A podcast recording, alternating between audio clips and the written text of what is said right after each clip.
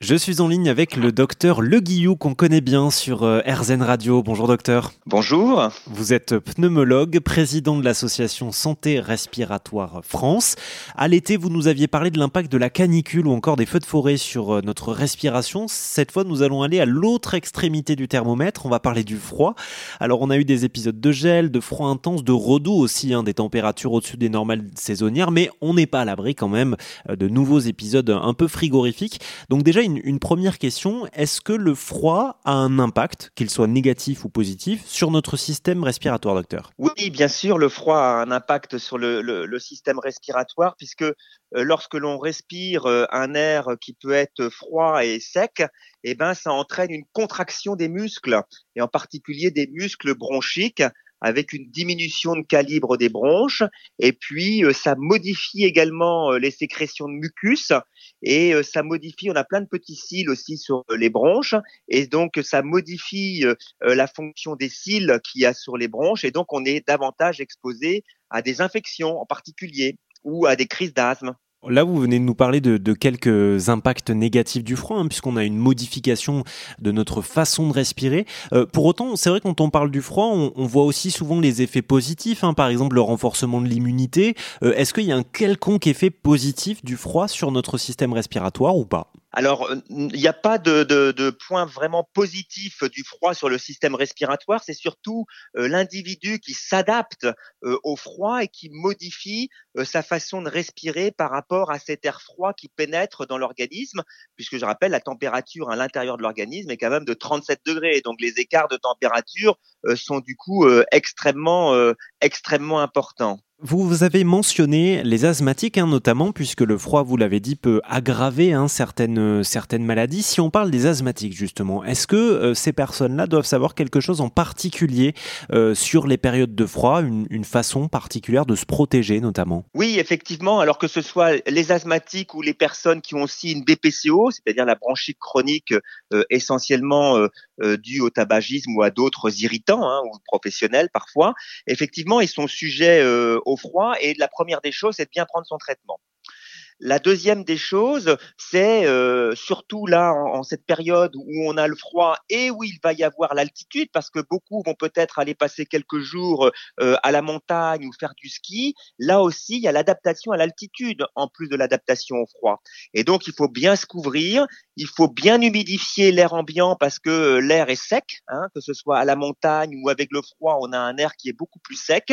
Et puis, il faudra bien s'hydrater. Ça, c'est des conseils euh, importants euh, pour euh, pour les gens pour éviter qu'ils aggravent leur pathologie, hein, car les variations de température peuvent aggraver une une pathologie respiratoire quelle qu'elle soit. Et, donc les personnes les plus sensibles, eh ben, c'est toujours c'est les les, les, petits, hein, les nouveau-nés, les nourrissons, les personnes de plus de 65 ans, et puis les gens dont on a dit euh, qui peuvent avoir déjà des pathologies respiratoires chroniques. Alors, docteur, vous nous conseillez de nous couvrir. Hein. Alors, se couvrir, d'accord, mais comment est-ce qu'on protège vraiment ces bronches? Alors pour protéger ses bronches, eh ben, euh, on peut aussi mettre, euh, comment dire, euh, un, un, masque, un masque sur le, le, visage ou un foulard, hein, donc qui permet de respirer un air qui est moins froid, puisqu'on respire une partie de l'air que l'on a expiré. Alors attention, bien sûr, il y a tout ça, ça fonctionne avec des fuites, donc sinon, sinon on reprendrait son gaz carbonique et ça serait toxique. Donc, euh, mais c'est quelque chose qui se peut se faire transitoirement déjà pour euh, réchauffer euh, un petit peu. Et puis faire de l'exercice. Quand on fait de l'exercice physique ou quand on fait des étirements au niveau musculaire, eh ben on se réchauffe indirectement.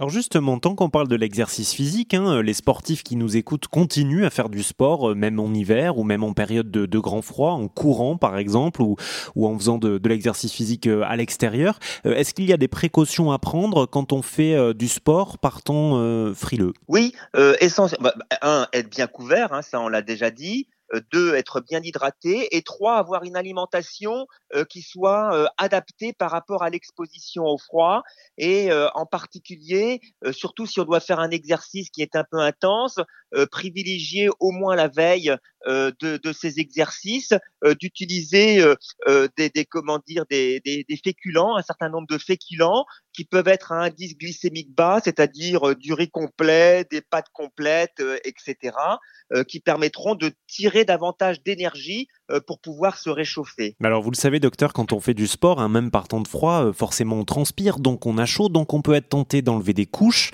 Est-ce que c'est une bonne idée de se découvrir, même par temps de froid, ou pas? Alors, euh, ça, ça fait partie des phénomènes de régulation euh, de la température. Effectivement, si on a chaud, on va se mettre à suer pour refroidir le corps. Alors, faut pas trop se découvrir, hein, parce que là, on va être extrêmement exposé au froid. Ce qu'il faut, c'est avoir un vêtement qui soit adapté pour pouvoir absorber euh, surtout la sudation. Et donc, c'est plutôt préférer euh, des fibres naturelles, style euh, en coton ou en lin, euh, plutôt que des fibres synthétiques.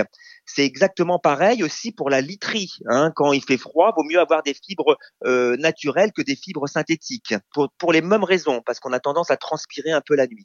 On dit souvent, docteur, en période hivernale ou en période de froid, attention, couvre-toi bien, tu risques d'attraper froid. Est-ce que c'est possible d'attraper froid ou c'est plutôt qu'il y a plus de virus qui se baladent dans ces périodes-là? Alors c'est un peu des deux, euh, parce que euh, par exemple, si vous prenez de l'eau chaude, que vous la mettez à moins 3 degrés, elle va geler beaucoup plus vite que de l'eau froide. Donc quand on a très chaud, on se refroidit plus vite que quand on n'a pas trop chaud, déjà. Et puis euh, la, la, la, la, deuxième euh, partie de la question, oui, effectivement, il y a beaucoup plus de virus l'hiver parce que les virus, ils adorent les températures aux alentours de 4-10 degrés et donc on a beaucoup plus euh, de virus. Par ailleurs, le froid peut agresser les voies respiratoires, entraîner des micro-traumatismes dans la dans la muqueuse, dans la paroi fait, des voies respiratoires, que ce soit euh, ORL ou bronchique, et à ce moment-là, les germes peuvent pénétrer plus facilement. Donc oui, on peut avoir plus de risques d'infection. Quand il fait froid, est-ce qu'il vaut mieux respirer par le nez ou par la bouche? La respiration, normalement, on respire par le nez parce que euh, le nez, euh, le but du nez, d'abord, c'est de filtrer l'air. Hein, il ne va pas échapper que, et c'est un filtre énorme euh, au niveau au niveau de l'air, et ça permet de réchauffer l'air. Donc il faut respirer par le nez pour que justement que l'air soit déjà un peu plus réchauffé avant d'arriver au niveau des bronches.